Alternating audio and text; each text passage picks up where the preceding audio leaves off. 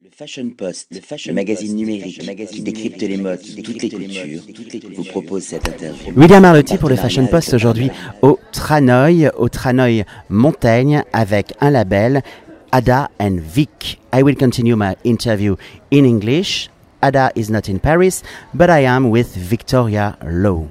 What is the story of your label?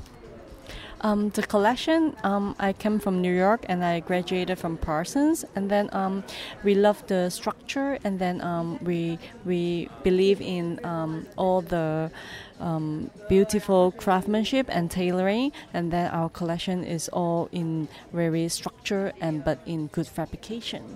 Yeah.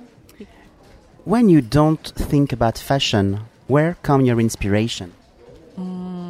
It's all about art and um, everywhere, every daily life. Yeah, when I and I always have the inspiration when I go on travel. Yeah. You are two. There is Ada and Vic. What is the process to create the clothes, the collection, the mood boards, and everything? What What is the process of your creation? Um, usually, we will have a, um, a theme first, and then um, from there we will think about um, um, the colorway of the theme that we want to um, proceed, and then from there we will look at the fabrication because we like rich fabrication. You can see in our collection we like rich fabrication, and we like mix of fabrication. Yes, there is the importance of the fabrics and moreover the texture. Yes. What is your key fabrics? Do you have fabrics that we find for each season?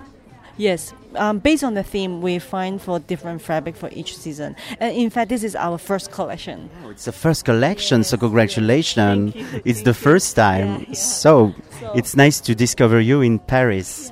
S- uh, what is the key color of the next season for spring summer for the new season? Um, is um, pastel color. We have many um, um, pink, uh, and I think yellow and green is really strong. Yeah.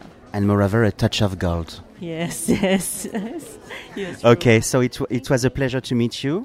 I wish for you all the best and success and hope to see you next season, Le Victoria. Fashion Thank Post, so much. le magazine numérique qui décrypte les modes dans l'air du temps.